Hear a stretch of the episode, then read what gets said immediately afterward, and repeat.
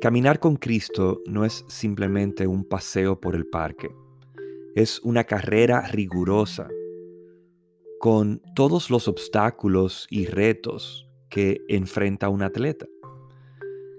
El atleta se entrena, practica, fracasa, evalúa su plan, practica de nuevo y siempre está en constante acción.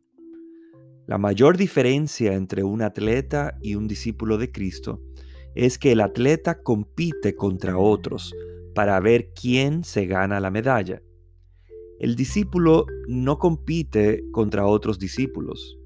Sin embargo, aún los atletas entrenan para establecer y aún para romper su récord personal, para rendir mejor que ayer y para asegurarse de que están utilizando sus capacidades al máximo.